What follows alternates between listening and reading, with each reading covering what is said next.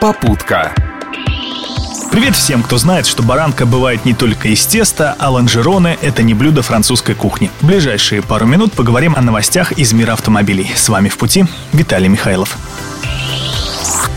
Власти Псковской области объявили борьбу нелегальным пассажирским перевозкам. И речь не только о таксистах, но и о владельцах микроавтобусов, которые перевозят пассажиров в Санкт-Петербург и обратно. Подобными услугами ежедневно пользуются десятки псковичей. А насколько популярны подобные рейсы, можно убедиться, придя рано утром на посадку у одного из псковских рынков или гипермаркета. Скажу по себе, проехав раз э, в таком автобусе в обычном рейсовом ехать уже не хочется. Тем более он медленнее и Wi-Fi там нет. И таких, как я, судя по всему, достаточно много. Правда, маркой «Мы довезем вас в Питер быстрее ветра» стали прикрываться и банальные бомбилы.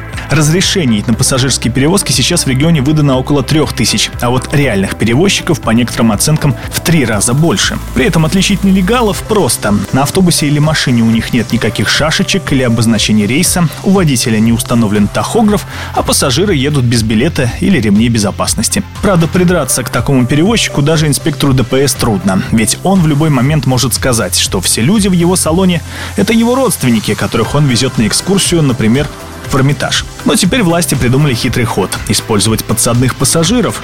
Такой по задумке сдаст водителя с потрохами. Меня мучает только один вопрос. А кто же захочет быть подсадной уткой? И за какие ковришки? А еще наш регион, оказывается, слишком мало зарабатывает на камерах фото-видеофиксации. Всего 14 миллионов рублей штрафов заплатили в казну области наши нарушители в прошлом году. Ничего удивительного, если вспомнить, что из 27 купленных камер работают всего 8. Включили бы все и дыры бюджетные, глядишь бы, залатали. Вон в Смоленске целых 350 миллионов на камерах заработали. Одни только эти рассуждения наверху должны заставить наших автолюбителей ездить по правилам. А что, вдруг и вправду все 27 окуляров включат.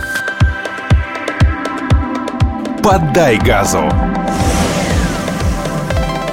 Давно знал, что желание заработать у американцев в крови. Но как остаться в плюсе, если ты приобрел дорогущий электрокар Тесла? Нет, не бомбить по ночам на крутой тачке по городу. Житель Феникса Стивен предлагает всем желающим переночевать в своей машине всего за 85 баксов. При этом он утверждает, что снабдил электрокар надувной кроватью.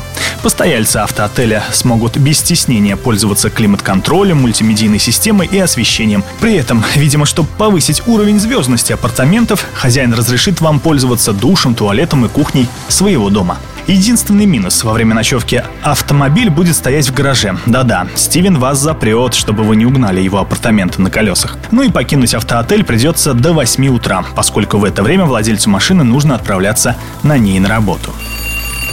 Ну а если на чистоту, то я бы переночевал в такой тачке. Ну, сами посудите. Когда еще окажешься в салоне автомобиля стоимостью более 100 тысяч долларов? А вообще опыт Стивена может оказаться заразительным для наших автовладельцев. Так что вполне возможно иностранные туристы будут с руками отрывать объявление, где будет написано что-то типа «Сдам Жигули на ночь» или «Переночуй москвиче и стань москвичом». Необременительный бизнес в кризис, не находите?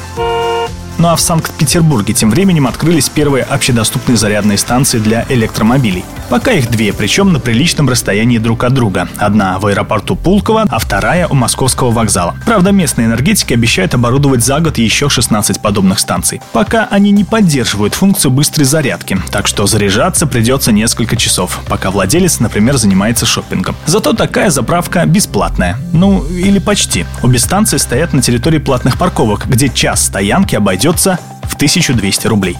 Та еще экономия. На сегодня это все. Удачи в пути и на заправке. Попутка.